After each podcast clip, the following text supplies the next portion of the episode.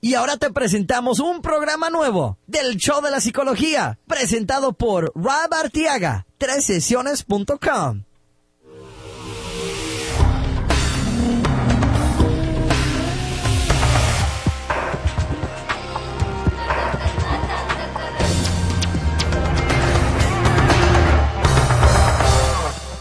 ¿Qué tal amigos? Bienvenidos a una sesión más del Show de Psicología, el programa que habla sobre la psicología y cómo se aplica a nuestras vidas. Hoy vamos a estar hablando sobre eh, cómo salir de una relación abusiva.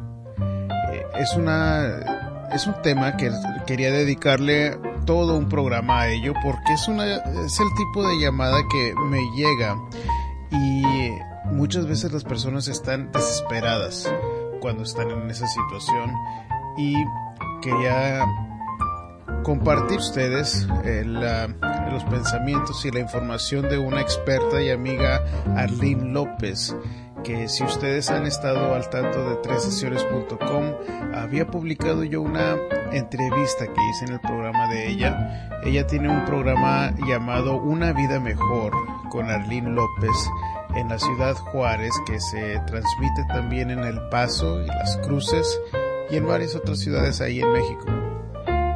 Pero bueno, para mí es, es un tema que merece todo, pudiera merecerse unas horas si se pudiera, pero este queremos compartir con ustedes información y tips, señales también de cuando están es posible que vayan a, entrar a una relación abusiva bueno, espero les ayude, espero la compartan con alguien que está pasando por una relación de estas. Y también, como siempre, tenemos la sección de la psicología del amor y la psicología y los sueños. En esta sesión vamos a tener una pregunta de una chica que pregunta, que nos dice que acaba de empezar un trabajo nuevo y que es un trabajo excelente, pero se está enamorando del jefe. Y lo malo es que el jefe está también ah, gustándole a ella y está casado el chico. Ay, mamá, ay, mamá, ay, mamá. Ay, se pueden meter ahí en unos problemones, pero bueno, vamos a analizar su caso y vamos a ver si le podemos aconsejar algo este, en, en la sección de la psicología y los sueños vamos a hablar sobre los sueños en donde nos están persiguiendo. Es un sueño muy muy común y es un sueño en donde vamos a este sentirnos como angustiados o nos podemos sentir angustiados eh, y todo el mundo lo tiene. Entonces vamos a hablar sobre esos sueños y qué tal, eh, qué quieren decir. Pero bueno, antes de empezar, vamos a recordarles que pueden ir a, el sitio web a tresesiones.com. ahí también este publico el blog donde publico todo lo que hacemos aquí en el área de Houston con este, los medios de comunicación y también afuera de aquí del área de Houston.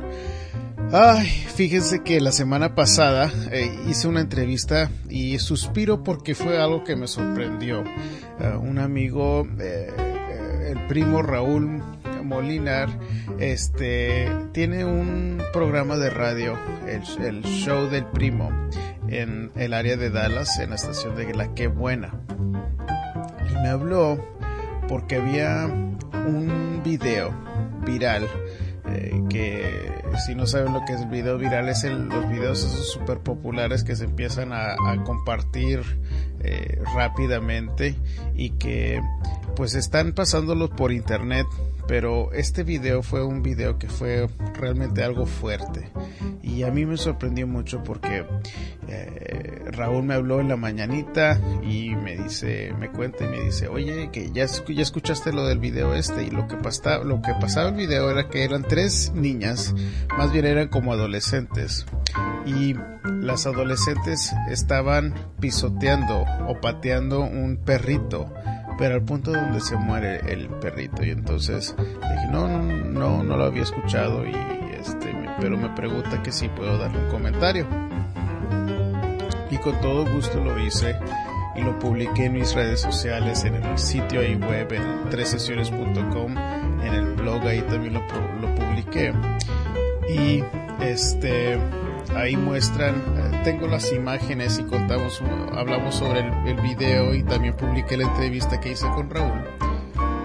Pero al publicarlo en el internet, en, el uh, Facebook, este, alguien más como que responde a la, a la entrevista y nos muestra un enlace a una demanda de que un grupo de aquí de Houston hizo hacia un grupo que se supone que se dedica a producir este tipo de videos. Y lo que hallé sorprendente y realmente triste fue que este, estas demandas fueron a grupos que se dedican a hacer este tipo de videos como para excitar a la gente. Y para mí se hizo sorprendente porque dije, bueno, pues, ¿qué más puede suceder en esta vida? Y realmente hay pocas cosas que me sorprenden por el trabajo que hago y por la experiencia eh, que he tenido. Pero esto realmente sí me, me dejó en shock. Dije, pues, ¿qué más? ¿Cómo es posible que eso excite a la, a la gente, no? Pero bueno, si quieren ver un poco más sobre ese tema, pueden ir ahí al sitio web, pueden ir a este, a, dice, el, está el titulado tres, tres niñas que matan a un perrito, algo así, y pueden escuchar el comentario que hago ahí sobre eso y también este, un poco más sobre el, tema, ¿no? Pero bueno, este, también están ahí en otras entrevistas con um, la tele y la radio que hago aquí y espero que les guste. Pero bueno, vamos a seguir con el programa. Este, recuerden que pueden irse a Facebook o a Google Plus. En la página de Facebook busquen ustedes el show de psicología. Ahí van a encontrar no nada más lo que publico con, por el internet. Uh, con los artículos y entrevistas que hago con los medios locales, pero también a veces subo fotos de eventos que hago aquí alrededor de la ciudad. Uh, por ejemplo, este fin de semana hubo un evento con un amigo César Espinosa, que es encargado de una organización llamada Fiel. Esa organización apoya y este todo lo que tiene que ver con derechos de gente que está aquí legalmente, uh, todo lo que tiene que ver con inmigración aquí en los Estados Unidos. Y él había organizado una marcha en el centro de la ciudad en apoyo uh, al ser la reforma migratoria de aquí en los Estados Unidos, que si no han escuchado es un tema caliente, aquí realmente se ha estado hable y hable de eso y los políticos ahorita están en una situación en donde está ya cerrada el, el gobierno y muchos trabajadores del gobierno no, no les están pagando.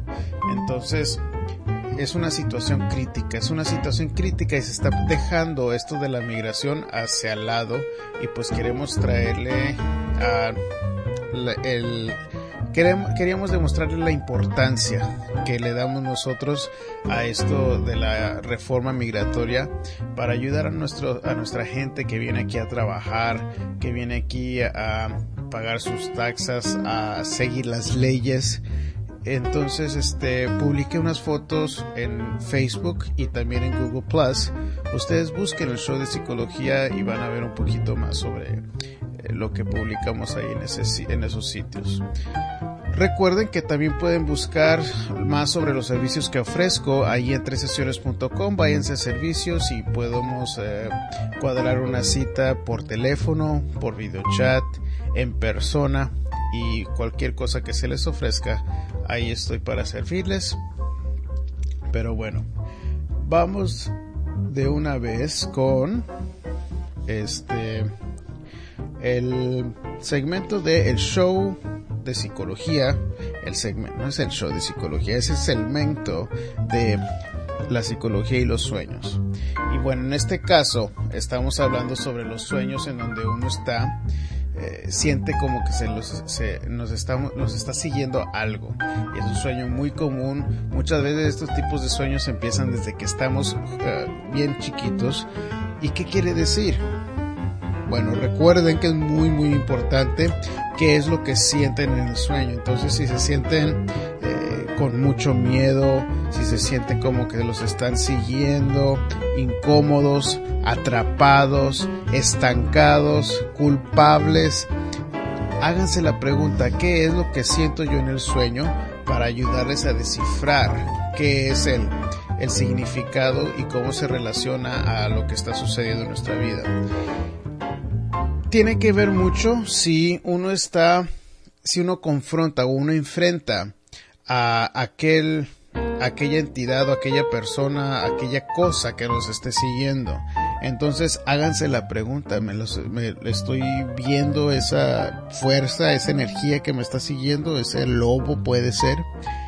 Y tiene que ver mucho estos sueños con alguna actitud, algún evento, alguna creencia que no hemos enfrentado. Y esa es la, la clave que debe de hacerse uno para descifrarlo y especialmente si este sueño no es un sueño nuevo, pero es un sueño que tal vez empezó desde que uno está chiquito, es un asunto o es una creencia que te ha seguido desde entonces.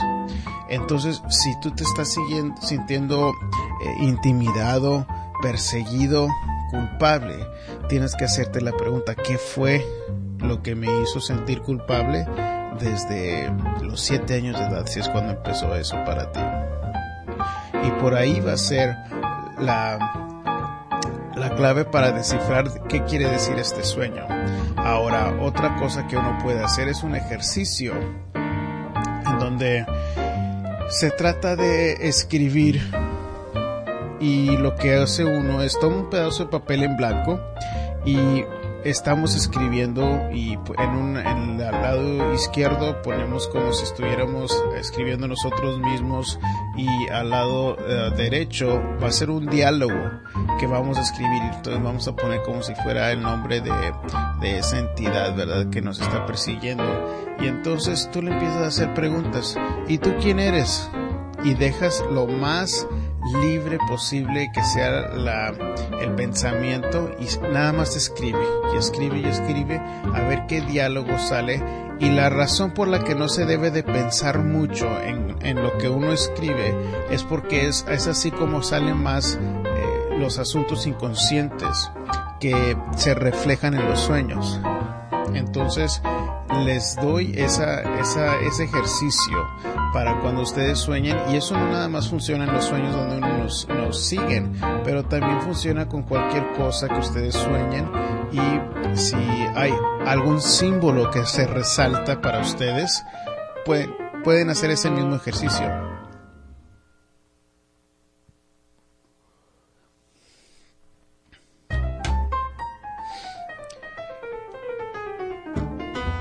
Y bueno, vamos a seguir con el segmento de la psicología y el amor, en donde tenemos una pregunta, pero sí que está caliente esto. Dice Olguita, Rob, conseguí hace meses el mejor trabajo, bien pagado. Lo mal, lo malo es de que eh, me gusta mi jefe y yo a él. Él está casado hace dos años y tiene altos valores morales, pero no puede disimular. No sé qué hacer, ningún hombre me había gustado tanto como él y estoy desesperada porque no se puede hacer nada y bueno, además yo tengo un novio desde hace cuatro años, pero ahí, las cosas ya no son igual. Hace mucho que no sentía esas mariposas que me hacen sentir feliz. Pienso que pronto él se va a armar el valor de invitarme a algún lado. ¿Qué haré? aconsejame. Bueno, este, Olguita, déjame te ahorro el suspenso y te aviso que esas mariposas que sientes no son la primera ni la última vez que las vas a sentir a pesar de que estés en una relación. La diferencia es de que si, si tú vas a tener la madurez para poder decir que no a una situación que te está, que está moralmente mal. Él está casado, tú estás con una persona y si tú no estás bien en la relación o él también, pues es un, una señal que tú debes de tomar en cómo concentrarte ya sea en tu pareja, en la, la que tienes la pareja actual, o dejarlo.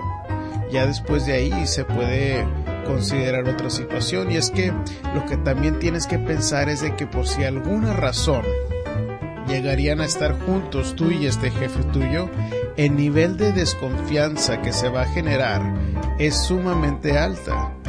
Y aunque ahorita te están rigiendo los sentimientos de, enamoramiento, esa atracción que sientes por él y él por ti, eh, ahorita va a ser todo miel pero deja tú cuando ya estén, si de repente están juntos y ya tienen varios meses y empieza así como a, disminuir esa, ese sentimiento de euforia que sentimos al principio de una relación, ¿qué es lo que va a empezar a, suceder? Pues vamos a estar pensando, ¿y a él porque ya no me habla como antes? ¿Y por qué no ha llegado? ¿Por qué no me avisa? Son las cositas que sucede cuando empezamos mal una relación y tienes que preguntarte, o sea, ¿eso es lo que realmente quieres? También, si él dices que tiene un nivel alto de valores o tiene una moral muy desarrollada, no va no vas a invitarte a salir. Y ahora suena como que los dos están dejándose llevar por el sentimiento, pero si realmente son ustedes personas de valores, tienen que regresar esos valores para que los guíe a tomar una decisión más apropiada. Pero este, yo sé que es difícil, yo sé que es difícil especialmente si tienes el nivel de atracción que tú estás reportando, pero tienen que recordarse que las cosas, las decisiones difíciles, eh, no las hace cualquiera, las hacen personas de valores bueno, te deseo lo mejor, Olguita. Piensa bien lo que vas a hacer y pues eh, te deseo lo mejor. Bueno, y ahora nos vamos a la entrevista con Arlene López, que eh, vamos a hablar sobre cómo salir de una relación peligrosa, una relación abusiva. Espero que les sirva, espero que las compartan y disfruten. Muy bien, estamos aquí en el show de psicología. Vamos a, presentar a una invitada muy especial, Arlene López, conferencista. También tiene su programa de radio en Ciudad Juárez y en El Paso. Y también escribe para eh, una revista y una página web. Hace conferencias eh, y se especializa con el tema de ayudar a la mujer, ¿verdad? Bienvenida, Arlene. Muchas gracias, Rob. Encantada de estar en tu programa y con tu público. Claro, claro, muchas gracias por estar con nosotros. Y pues mira, hoy estamos tomando el tema de cómo salir de una relación abusiva. Y fíjate que eh, muchas de las llamadas que yo recibo cuando atiendo a gente es gente que ya está desesperada eh, o en una situación donde ya es crítica y están buscando ayuda y muchas veces también les toca a esas llamadas ser mujeres cuando están en una relación abusiva. Así que quería dedicarle este programa nada más para dedicarlo a ese tema. ¿Y qué es lo que tú notas normalmente en mujeres que están en este tipo de relación? Nomás entre parejas, no nomás de mujeres a, de hombres a mujeres o de mujeres a hombres, sino de padres a hijos, de hijos a padres, de jefes a empleados, de vecinos. En todas partes ahorita la violencia verbal es el punto número uno. Entonces, yo, yo me especializo, yo cada vez que tengo oportunidad, yo hablo sobre este tema de cómo poner límites, porque nosotros las personas necesitamos poner límites a la violencia verbal y no engancharnos. Yo hablo un poquito más en el sentido de, del hombre maltratador, porque los índices marcan que el 95% de los casos de violencia física, de violencia verbal dentro de una pareja es de es más de hombre a mujer que de mujer a hombre.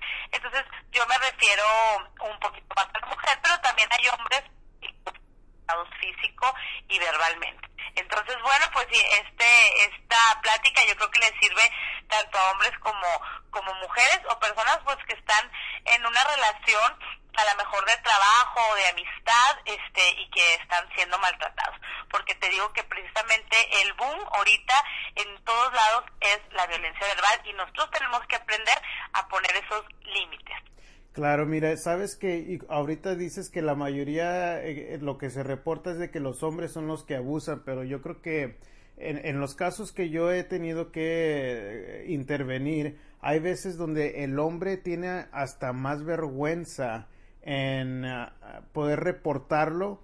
Incluso conocí un caso donde un hombre estaba siendo abusado por su mujer y le hablaba a la policía y no le creía. Exactamente. No, no, casos y lo que tú dices es muy cierto porque a veces el machismo, ¿verdad? La cultura, la, la cultura en la que en la que nosotros crecemos, dice dice el hombre, si a la mujer es difícil hablarlo y es difícil decirlo por por la violencia verbal. Imagínate al hombre. Al hombre decir, soy maltratado, mi esposa me golpea, mi esposa me maltrata física, verbalmente, entonces es muy raro, se ve muy raro. Entonces cuando lo dice nadie le cree y es como le pasó a esa persona que tú dices que habló a la policía. sí, no, me imagino, no, y fíjate que este caso fue un caso muy severo, pero bueno, mira, a mí me gustaría hablar un poco sobre cuáles serían las señales eh, eh, cuando empieza una relación de que esa es una relación abusiva o de que tal vez la persona no es eh, una persona indicada o que pueda ser un abusador. Claro que sí, fíjate que en el noviazgo aparecen los focos rojos, pero muchas veces es, es, el, es tanto el, enamoramiento que la persona genera. Y en esa etapa de enamoramiento pues todo lo idealizamos, todo es bonito, no hay errores. Es más, hasta los errores los vemos bonitos. Decimos, ay no, es que, es que Juan es tan chistoso, tan agradable, cuento unos chistes, hombre, que me río una hora. Y ya cuando ya pasas a la etapa del amor o te casas, dices, yo creo que no era tan chistosito. Ya, ya como que ya no se me hace tanto, ya esto se me hace un poquito pesadito. Entonces, cuando estamos en la etapa de enamoramiento, es muy difícil tomar una decisión, porque idealizamos a la persona y no vemos esos focos rojos. Y si los vemos, los etiquetamos. Porque tú sabes que nosotros cuando, cuando pensamos, no, esta persona es muy buena gente, ya me demostró muchas cosas, estuvo conmigo en un problema muy fuerte. Entonces como que la mente tiende a etiquetar a las personas y decimos, bueno, es buena persona, es buen hombre o es buena mujer. Y cuando vemos cosas que no nos agradan, no nos gusta aceptar, me equivoqué. No, no es cierto. Eh, mente batalla un poco con esas cosas. Entonces, por eso nos metemos en tantas relaciones que al último son abusivas para nuestra vida.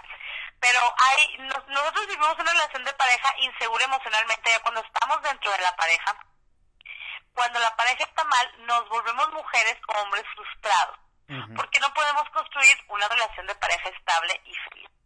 hay que fijarnos, yo siempre digo, como cuando van a comprar un, ustedes van y los motor, las llantas, preguntan, piden opinión y, y cuando nos metemos en una relación, no. O sea, no preguntamos nada, primero nos vamos y nos volcamos en amor y luego ya después nos andamos topando. Entonces hay que tener mucho cuidado en eso. Claro, mira, sabes que ahorita que estabas mencionando que cuando empieza la relación, algo que yo noto es de que el hombre abusivo tiende a ser muy varonil y yo creo que al principio de muchas relaciones abusivas lo que les atrae a las mujeres es esa energía masculina que transmite el abusador. El problema es de que normalmente ese tipo de, hombre no sabe balancear cómo hacer sentir a la mujer protegida y cómo no excedirse en ese control o esa manipulación que se convierten en, eh, en hábito en la relación, ¿no crees? Sí, definitivamente. Y hay un término que usan mucho los psicólogos. Bueno, tú lo has de usar mucho, este, Rob. Yo, este, yo no soy psicóloga, yo soy consejera, pero usan mucho el término del psicópata. Y cuando nosotros decimos psicópata, nos imaginamos al de la película, este de Aníbal, ¿no? Que va a salir y, va a morder y, y este, y va a hacer cosas inimaginables. Pero yo creo que, eh, este, todos conocemos un psicópata o tenemos cerca un psicópata. Y es precisamente las características que tú das. Son hombres que son muy caballerosos, son hombres que son muy detallistas, son muy buenos para hablar. Eh, esos hombres que no le tienen miedo al riesgo porque no evalúan el riesgo, ellos se van de lo que, de la acción, del deseo a la acción, del deseo a la acción. Entonces a veces les va muy bien porque arriesgan todo y les va muy bien o a veces les va muy mal. Entonces son eh, extremistas y eso es también una de las características importantes. Claro, sí. Este, mira, algo que, una cifra que para mí se me hizo wow cuando yo la escuché. Eh, una vez estaba eh, atendiendo una conferencia de justo de eso de violencia doméstica y escuché que en promedio en una relación abusiva donde la mujer se quiere salir se tarda nueve veces para atentar de salirse de la relación antes de que finalmente deja el hombre. Y para mí se me hizo eso increíble. Eh, ¿Tú notas lo mismo? ¿Tú por qué piensas que se tarda tanto para poder ya finalmente dejar la relación? Bueno, a mí nueve meses, nueve veces, perdón, se me hacen pocas, Rob. Sinceramente, yo trabajo mucho con la mujer y, y este y se me hace muy poco porque la mujer lo piensa mucho. Mira, cuando una mujer sufre violencia violencia física, violencia verbal, ocurren, este, no deja al hombre principalmente por tres, tres puntos importantes. El primero es porque dicen, ¿cómo lo voy a dejar? Yo no tengo, yo no tengo trabajo, yo me casé y tenía mi carrera o tenía mi negocio, pero cuando vine aquí yo me volví madre de familia y me olvidé de mis sueños y me olvidé de trabajar. Entonces, ¿cómo le voy a hacer? ¿A dónde voy a ir? Todo ese diálogo interno que nos decimos tanto las mujeres y un diálogo interno interno de incertidumbre y de temor. Entonces estamos diciendo, ¿y cómo? ¿Y con mis hijos? ¿Y cómo los voy a traer de casa en casa? ¿Y qué les voy a dar de comer? Entonces me quedo aquí. Esa es una. La segunda, porque tienen la eterna fantasía de decir, un día va a cambiar. Y si un día cambia, y si yo lo dejo y de repente cambia y se casa con otra y es muy feliz, entonces con esa fantasía... Todo lo que le aguanté. y todo lo que le aguanté, exactamente. Y para que cambie, entonces por eso tampoco. Y la tercera es porque tienen la estima destrozada. Tú sabes que la violencia verbal es como un, un algo que tú tienes que se, que tú ves que se descompone y tú dices ay tengo este carro ahí en, en, la cochera extra no por si este se me descompone el mío yo uso ese y ese carro se poncha y tú dices bueno mañana lo desponcho y pasan los días y pasan los meses y el carro se queda ponchado y tú sigues tu vida normal. Y la violencia verbal es así.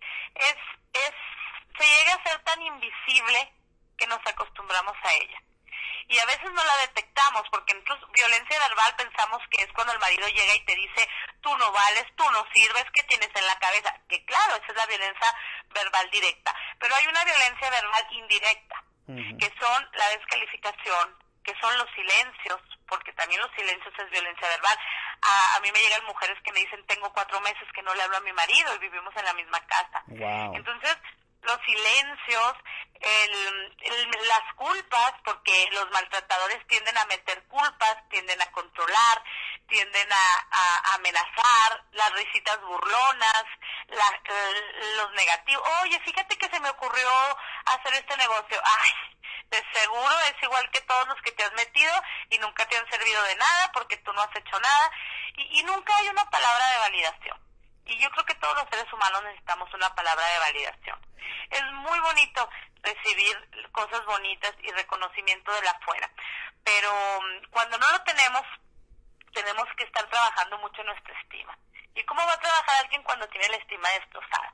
Entonces, lo primero que hay que hacer con esas mujeres es trabajar en la estima, que ellas se valoren, que ellas sepan todo el potencial que tienen adentro, que Dios ya puso en su corazón y que cuando salgan al mundo y digan yo, como sea, yo con el dolor que traigo, como me siento, yo sé que voy a salir adelante y me va a costar, pero lo voy a hacer. Entonces, tomar esa decisión es muy difícil por esos tres puntos que te dije, pero no imposible. Claro. Pero no imposible. Y, y lo principal de todo, Rob, es tomar la decisión. Porque cuando vivimos nosotros con, con una relación dañina, las decisiones que tomamos es en línea siempre al otro. ¿Y qué va a pensar el otro? ¿Y cómo se va a sentir si yo tomo esta decisión? Y lo primero que tenemos que hacer es tomar una decisión por nosotras mismas, claro. no por el otro. O sea, esta decisión me va a hacer responsable de mis actos, mis hijos. Y yo creo que los hijos merecen paz en el hogar. Yo creo que yo no estoy eh, en contra en contra de, de, de que todo del matrimonio. O sea, a mí el matrimonio se me hace perfecto. Es el núcleo de la sociedad. Yo como seres humanos tenemos que luchar por nuestra familia y por nuestro matrimonio. Claro. Pero hay veces que no se puede. Yo pienso que cuando hay hijos, algo que yo recomiendo es de que para mí no hay nada malo con que uno trate de arreglar las cosas por los hijos, pero no quedarse en la relación nada más por aguantar una situación eh, dañina pero que sean los hijos la motivación para cambiar adentro de la relación, ¿no? Claro, eso sería eh, perfecto, pero cuando una mujer, por ejemplo, sufre de violencia física, yo le digo, corre, corre por tu vida, córrele inmediatamente por tu vida y salte, porque tú sabes que el índice de muerte en mujeres, bueno, aquí en México, en mi país, es catastrófico. Las cifras de mujeres por violencia, de, de muerte por violencia doméstica es muy grande. Entonces, yo creo que hay un proceso en el que ah, es bueno separarse por, por la vida, por cuidar la vida de la mujer, por cuidar la integridad de los hijos y, y a lo mejor no divorciarse, pero el hombre pasar por un proceso donde haya en verdad un arrepentimiento. Ok, entonces si este, si el hombre eh, el hombre hace un, un arrepentimiento para no cambiar, únicamente para volver a tener a la familia, para volver a tener a la esposa y a los hijos, pues entonces se va a volver a repetir ese ciclo. Entonces lo que nosotros tenemos que hacer es es invertir, invertir en nuestra estima, invertir en nosotros, ponernos a reflexionar y y yo te decía mucho de tomar la decisión, de cuando nosotros tomamos la decisión de decir basta, ya, no más, no voy a, a, inculcarle a mis hijos que esto es un matrimonio, no quiero que mis hijos vayan a tener matrimonios donde vayan a violentar físico verbalmente. Y, y no nomás eso, sino que los hijos de un matrimonio donde la violencia verbal está latente o la violencia física cuando son adultos, son adultos que no duran en los trabajos, son adultos ansiosos, que pueden eh, tener crisis de ansiedad, que cambian de un trabajo a otro, que son inconstantes, que no pueden tener una buena pareja. Entonces, el daño que le estamos haciendo ahorita a los hijos al ver esos ciclos de violencia en la familia es muchísimo. Por eso yo les digo, si quieren a sus hijos, hagan algo. Si no pueden hacer algo, ok, sepárense por un tiempo, si sánense independientemente, cada uno por su lado, y después vuelvan a formar una familia ya sanados y por el bien de todos. Pero así como tú dijiste, es una palabra ahorita que te dice a las personas, tengo que aguantar. Y yo creo que no es de aguantar, no es de aguantar, es de, es de construir. Es de construir y, y de compartir algo positivo en una relación. Yo pienso de que algo que afecta mucho a los niños es de que uno como mamá, vamos a suponer que la mujer es la abusada en una relación, le puede educar a los hijos de la mejor manera posible, pero invariablemente el niño va a imitar al papá que domina la relación.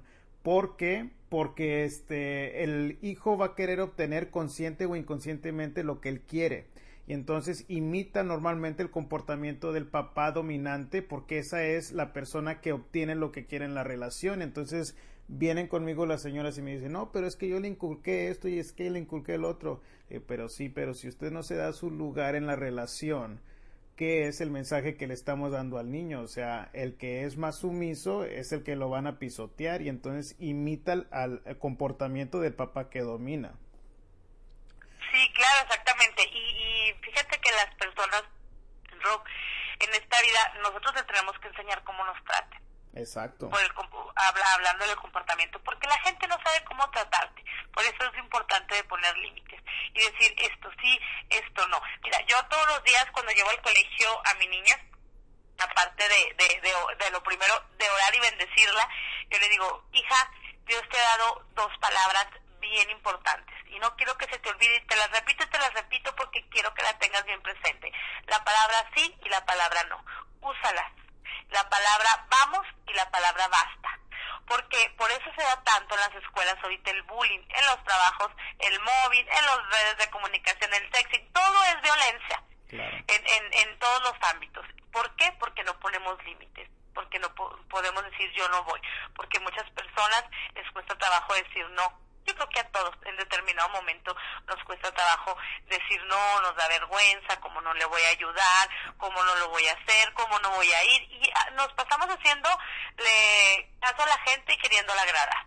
Y todo eso es un desgaste emocional tremendo. Pero cuando nosotros aprendemos a tomar decisiones, aprendemos a poner límites, la gente nos va a valorar más. Exacto. Porque, nos vamos a dar un lugar. Nos damos nuestro lugar y eso es lo que se pierde mucho en las relaciones y es muy difícil porque al principio empieza el abusador enamorando, enamorando, enamorando hasta que la persona cae y luego como que poco a poquito empieza a controlar diferentes aspectos de, de la relación como los amigos, le, limita los amigos, le limita el acceso a las finanzas, eh, el, el, poder salir, el controlar la ropa que usan, que esto y que el otro, que también pueden ser señales al principio de la relación, ¿no crees? Bueno, esas son señales muy importantes, muy importantes, pero como te digo, como estamos en la etapa de enamoramiento, alguien que dice, no te dice así directamente, no quiero que salgas con tus amigas, pero te dicen, es que yo quiero compartir todo contigo y quiero estar todo el tiempo contigo porque te amo mucho y tú te vas con tus amigas. Entonces empiezan a meter culpas. Claro. Y tú te vas con tus amigas y me dejas solo y bueno, pues está bien. Y después, oye, mi amor, ya de casados, ¿no? Por ejemplo, necesito ir a, hacer, a estudiar a casa de una amiga Mm, ¿qué te parece, mi amor, si mejor estudian aquí en la casa y pues más seguro y yo te llevo si quieres por tus amigas y aquí, aquí están todas? Entonces, eso también es parte de sentir control, pero la mujer que piensa, me ama demasiado, me quiere demasiado, entonces lo, lo transgiversamos. Fíjate que yo hablaba en un programa que me invitaron también sobre los celos y, y muchas de las personas piensan, si me cela me quiere y ese es un gran error. Yo creo que nosotros tenemos que detectar, tanto hombres como mujeres, la presencia de los celos, porque los celos es un tipo de control. Y nosotros creemos que entre más nos celan, más nos quieren. Y yo creo que hay que revisar muchas creencias que tenemos nosotros, sentarnos a reflexionar, aprender. Ahora hay muchos medios de comunicación, hay mucha información a nuestro alcance. Está tu programa, Rob, está muchísimos, muchísimos otros más donde la gente puede meterse, puede escuchar, puede aprender y puede decir, bueno, a mí me está pasando. A ver, ¿cómo, lo voy? Claro, yo pienso que hay veces cuando los detrás de los celos está una inseguridad de tal vez perder a la persona, entonces es muy importante darse cuenta y poder comunicar, mira, sabes que tal vez no me siento cómodo haciendo esto o que hagas lo otro, pero es mucho más eh, sano poder hablar sobre lo que estamos sintiendo y no que se desarrolle un patrón de control en la relación que vuelva se vuelva a ser dañino, ¿no crees? Sí, definitivamente, porque en la mente del celoso siempre hay un tercero, real o imaginario.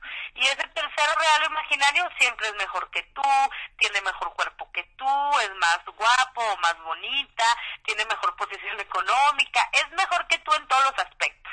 Entonces, pues siempre está el, el compararse. Y compararse es malo desde cualquier punto de vista, porque Dios a todos nos creó con dobles distintos, ¿verdad? Entonces, cuando nosotros sentimos los celos, que es parte del control, queremos meter culpas, queremos amenazar, eh, eh, este, agredimos directamente o agredimos indirectamente, como te decía, con muchas cosas como son los silencios, eh, cuando nos burlamos, cuando criticamos, la, lo que tú mencionaste ahorita muy cierto, la violencia económica, de que estoy enojado contigo, no te doy dinero aunque yo sé que necesitan comer y necesitan pagar la, la, la renta o pagar la luz, este, yo ejerzo la violencia de la manera económica. Entonces, por eso nosotros como mujeres o como hombres, si ustedes están pasando esta situación, tenemos que invertir en nuestra estima. Y esa es la clave de todo, es la clave principal. Empezar a decir, lo que me está diciendo ese control, esa burla, esa crítica es violencia, es violencia verbal. Nosotros venimos de una cultura donde le hablamos a nuestros hijos de una manera que a lo mejor a nosotros nos hablaron, ¿verdad? Yo les comentaba el otro día en una charla que le decimos a nuestros hijos, oye, pero mira que como eres cochino, ¿cómo es posible que tengas cuarto así? Y, y los insultamos y agredimos el, y agredimos el ser de nuestros hijos. Em, eh, nosotros tenemos que empezar a cambiar nuestra forma de hablarle. le podemos decir que alce, pero le podemos decir, no puedo creer que tú que eres un campeón o tú que eres una princesa tenga este cuarto con este tiradero, porque tú no te lo mereces, así que necesito que lo arregles. No ayúdame, porque muchas mujeres dicen, hijo, ayúdame, o al esposo, necesito que me ayudes. No, no, no es ayuda. Cada uno de los miembros de la casa tenemos una responsabilidad y hay que hacerla. Sí, porque al decir ayúdame implica de que uno tiene la responsabilidad, ¿no? Exactamente. Y, es que realmente es una, es una casa y la toca a todo mundo responsabilizarse por algo. Y cuando dices ayúdame es como decir, bueno, eh, debajo de todo yo te estoy echando la mano a ti, quiere decir que a ti te toca este, esta chamba, ¿no?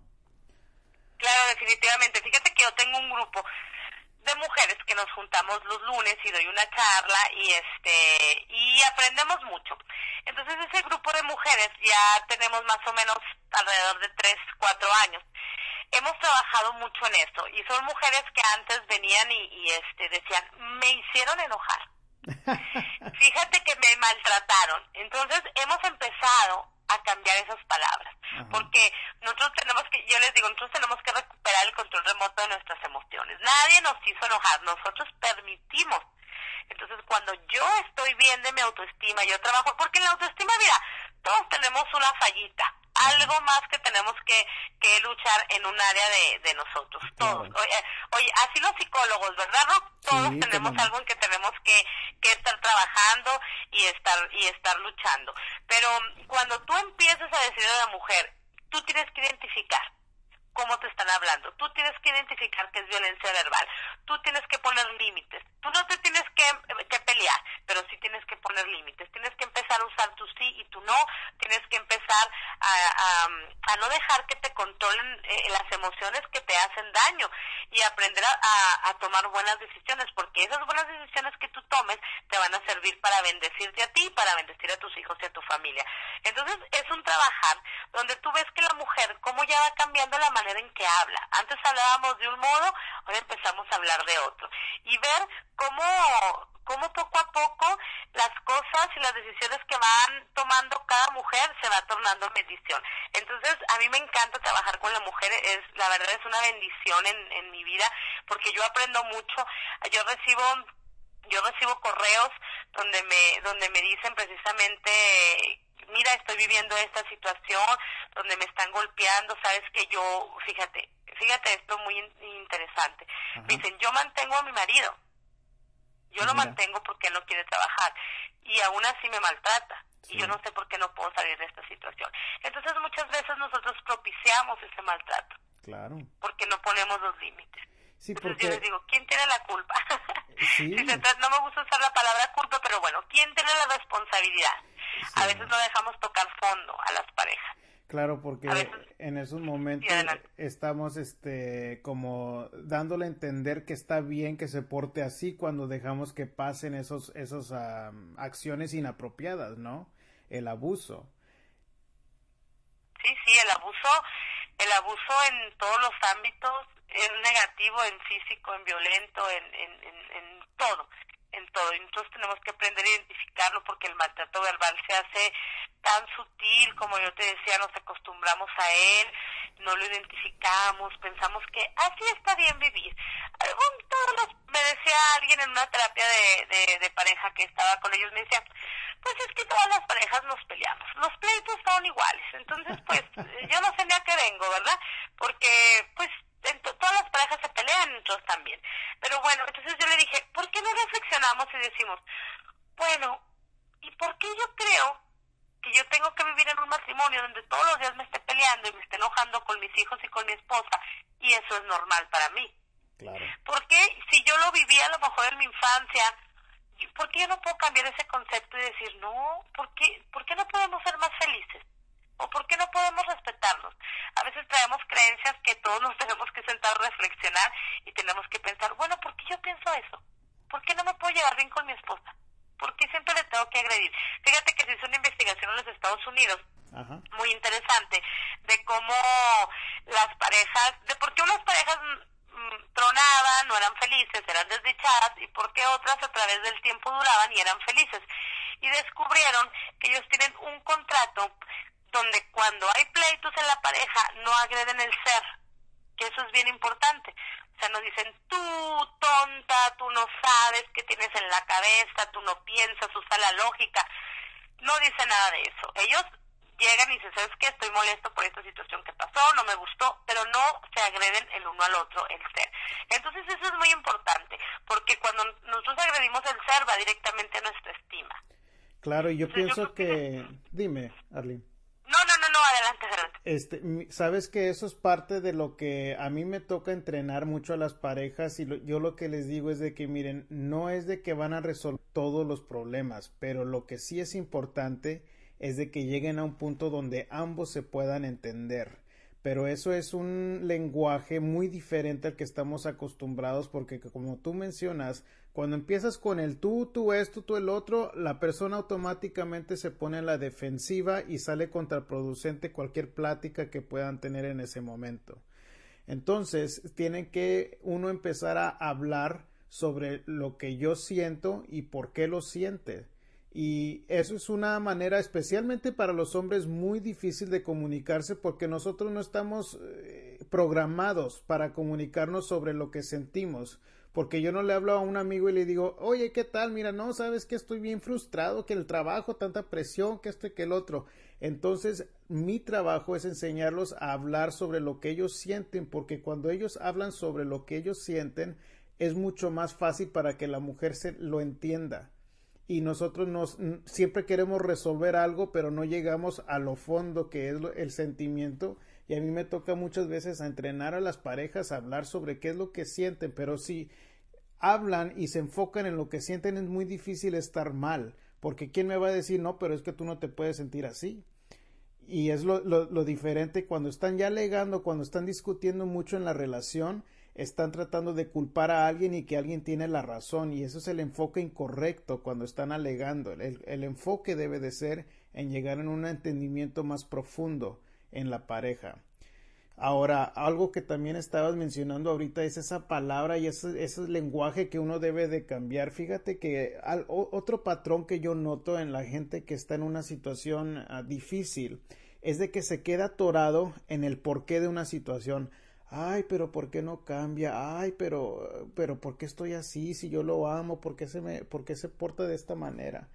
Y lo que tú estás hablando en, cambiar el lenguaje, en tomar la decisión, enfocarse en el autoestima, es retar ese pensamiento. Las personas más felices son las personas que pueden decir, bueno, ¿qué voy a hacer para salir de esta situación? Y que no se quedan atoradas tanto en el por qué.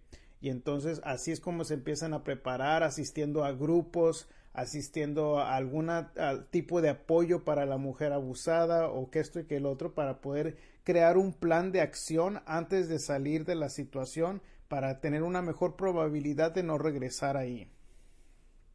Definitivamente, definitivamente nosotros tenemos que aprender a que siempre podemos ser mejores.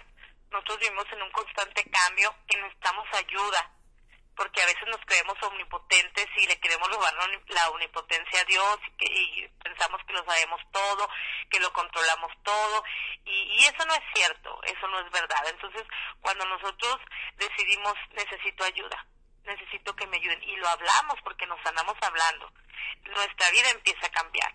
Entonces, más que nada, si alguna mujer nos está oyendo que esté pasando por esta situación, tiene que pedir ayuda tiene que hablarlo, hay que contarlo, contárselo a alguien de confianza, porque el primer obstáculo para que una mujer hable es la vergüenza. No se lo cuenta ni a la mejor amiga. O se lo cuenta y ya después ya no se lo quiere contar porque dice, me va a decir, ya te lo dije, haz esto, haz lo otro y no lo has dicho, no lo has hecho. Entonces, yo quiero animar a la mujer a que hable, a que no está sola, a que la vida no es vivir así, que antes nos enseñaron en este mundo que la vida es sufrimiento y que hay poquitos momentos en que podemos ser felices, pero no es cierto. Yo creo que la vida es al revés.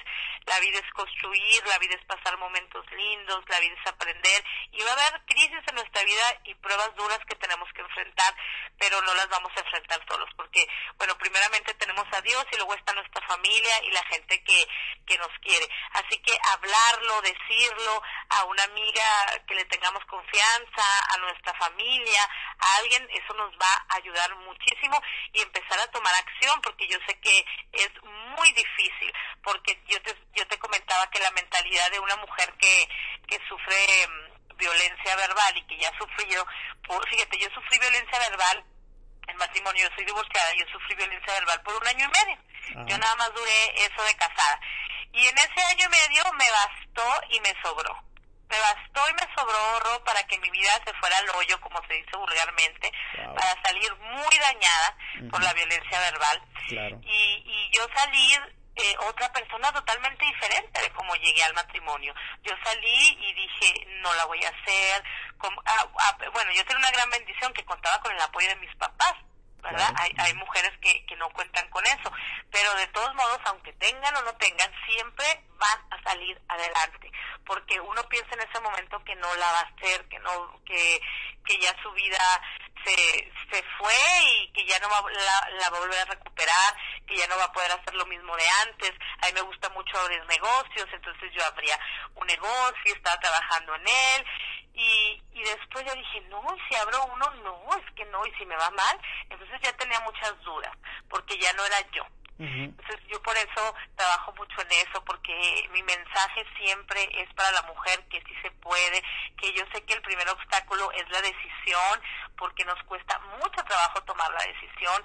Yo tomé la decisión una noche, recuerdo muy bien, que tuve un pleito muy fuerte con, con la persona con la que estaba casada y, y me dio miedo, me dio mucho miedo porque dije, este, yo creo que puede, puede hacer algo contra mi vida, aunque nunca me tocó físicamente, pero por lo verbal.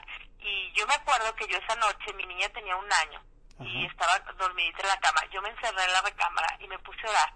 Le dije, Señor, ayúdame por favor. Si no me pasa nada esta noche, si salgo con vida, porque tenía mucho miedo, este, yo voy a tomar la decisión por mí y yo voy a hacer algo por mí. Y a la mañana siguiente yo no dormí en esa noche. Cuando el papá de mi niña se fue a trabajar, yo me salí de la casa con mi niña nada más y con lo que traíamos puesto para jamás volver, para jamás volver. Y fue un proceso de, de perdón, de perdonarlo. Ahorita ya nos llevamos muy bien, gracias a Dios. Él ya tiene su relación, su matrimonio, le va muy bien. Este y, tenemos una relación muy bien, pero ya mi niña ya tiene 10 años, entonces fue un proceso, pero yo creo que fue una bendición para los dos. Ese es mi, mi testimonio de vida, ¿verdad? Pero hay matrimonios que han vuelto y que se han fortalecido y que se han construido.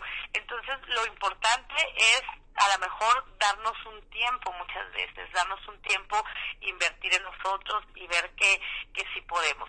Y decir basta, hasta aquí, ya se acabó, porque cuando yo digo eso, mi mente empieza a funcionar sobre, sobre ese pensamiento, de no vuelvo a caer en el mismo error, de no vuelvo a permitir que alguien me maltrate más, porque la vida no es vivir en un constante dolor todos los días. ¿Cuántos años tengo viviendo en este dolor? Yo viví un año y medio, pero hay gente que tiene cinco, hay gente que tiene diez, veinte años, treinta, viviendo en una angustia constante y en un dolor constante de decir, ya va a llegar, ya va a llegar tu papá, de decirle a los niños y que todos los niños y la esposa estén en constante estrés. Entonces, tomar la decisión, determinar que eh, ese hombre nos roba la vida, y que nos, nos volvemos esclavos de esa situación y vivimos sobre las decisiones que tomé que tomé ese hombre. Entonces bueno pues yo más que nada Rob eh, gracias por la oportunidad de contarles el testimonio pero yo quiero comentarles también que nosotros a veces esperamos mucho yo quiero contar esta pequeña pequeña historia que es muy breve.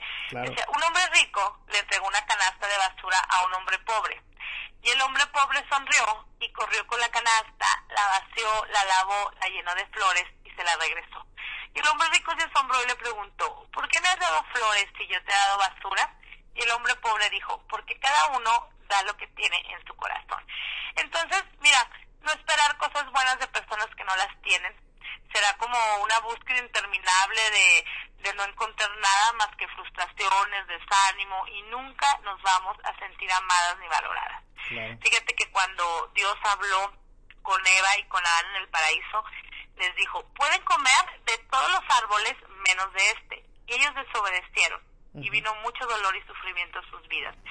Dios nos observa y nos ama y cuando los ve nos dice, hijita mía, por favor, hay muchos árboles no estés en este árbol que te está maltratando y que está acabando con tu vida. Entonces, tomar buenas decisiones y siempre invertir en nuestra estima, que es el mensaje que yo quiero darles, Ro. Claro, y qué buen punto donde terminar. Y, y yo creo que eso es un, algo que eh, yo les aconsejo también a las mujeres, es de que encuentren ese algo que las ayuda a motivarse para salirse de la situación. Para ti fue el punto donde el miedo ya era demasiado y yo he escuchado historias de otras mujeres de que dicen que lo hacen por los hijos o porque realmente su vida está en peligro, encuentren ese algo que los motive para superarse y para salirse de esa situación. Y bueno, pues eh, me gustaría mucho que le dijeras a la audiencia, Arlene, dónde te puede encontrar, dónde te puede escuchar y, y leer tus artículos. Claro que sí, Rob. Bueno, pues mi página en Facebook es Una Vida Mejor con Arlene López, así completo, con espacios y todo. Arlene se escribe con Y, con I es, sí, con Y, Arlene López. Y este, y mi, y ahí me pueden localizar, ahí está mi, el horario de mis programas, ahí está la página de mis artículos, en Facebook, Arlene, Una Vida Mejor con Arlene López. Perfecto. Bueno, pues muchas gracias, amiga, y espero que no sea la última vez que estemos aquí juntos en el programa, ¿eh? Claro que no, Rob. Muchísimas gracias por invitarme y bendiciones a todos. gracias. Muy bien, como escucharon, pueden encontrar a Arlene López en Facebook. Igual voy a poner el link a su página en las notas del programa de hoy. Y les eh, recomiendo que vayan a la página de tresesiones.com si, si quieren escuchar los, uh, las sesiones anteriores del programa. Están ahí eh, programas excelentes donde hablamos sobre la hipnosis, sobre la seducción, sobre este, los tanques de flotación que hace poquito también la publicamos. Espero que la disfruten y estamos aquí para ustedes, para servirlos. Pueden contactarse con nosotros en tresesiones.com y si ustedes quieren que les conteste una pregunta que ustedes puedan tener, pueden hablarme al nivel mundial al número de Google Voice, que es el 1832 356 6762. 1-832-356-6762. Ahí me pueden dejar un correo de voz en donde yo lo voy a tocar en el programa y vamos a analizar su, su pregunta, contestarle su pregunta, analizar su caso y como quiera, este, estamos en contacto para la próxima semana. Y recuerden, el mundo no es el que cambia, lo que cambia es nuestra actitud y nuestras acciones. Hasta la próxima.